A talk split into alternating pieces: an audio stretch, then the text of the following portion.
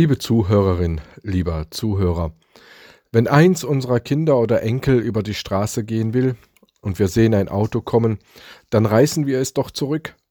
Wenn ein Angehöriger schwer erkrankt, dann sorgen wir uns um ihn, dann sorgen wir für ihn. Wenn jemand in Todesgefahr schwebt, dann versuchen wir ihn zu retten.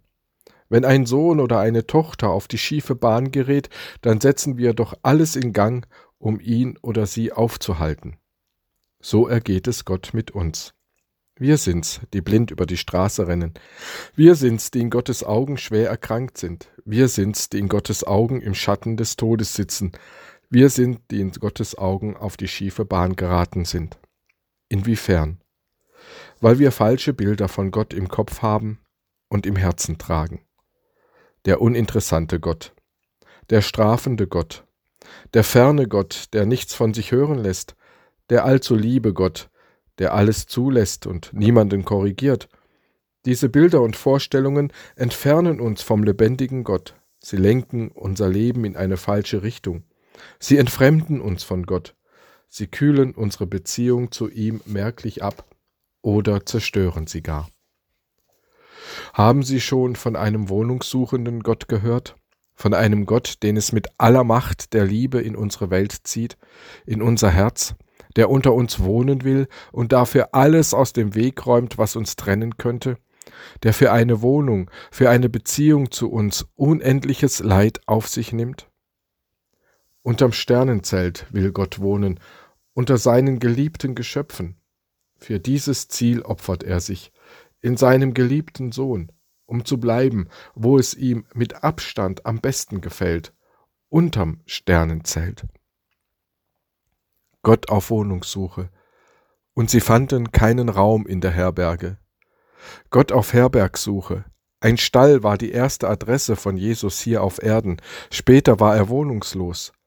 Die Füchse haben Gruben und die Vögel unter dem Himmel haben Nester, aber ich habe nichts, wo ich mein Haupt hinlege.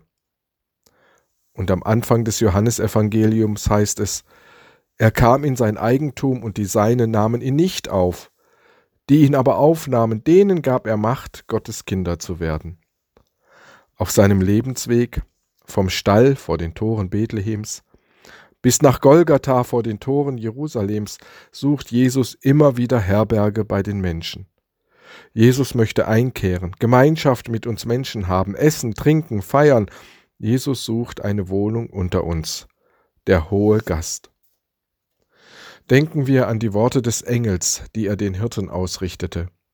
Siehe, ich verkündige euch große Freude, die allem Volk widerfahren wird, denn euch ist heute in der Stadt Davids der Heiland geboren, der Retter, welcher ist Christus der Herr. Dieser hohe Gast macht sich niedrig und gering.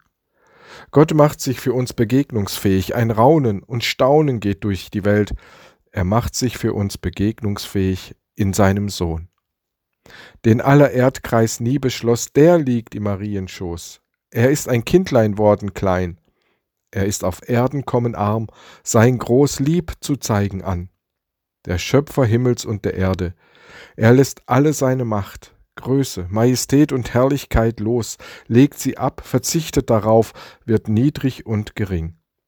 So weit kann Gott sinken, bis in den Stall im Bethlehem, bis ans Kreuz vor den Toren Jerusalems, damit wir ihm voraussetzungslos und bedingungslos begegnen können, angstfrei und versöhnt. Er macht sich niedrig und gering, um durch unsere Lebenstür zu treten, um mit dir in deinem Lebenshaus zu leben. Er zieht da ein, wo Menschen das Wort von Jesus hochachten – wo wir uns sagen lassen, dass die Wege, die wir ohne Gott gehen, die Tage, die wir ohne Gott leben, verlorene Wege und Tage sind.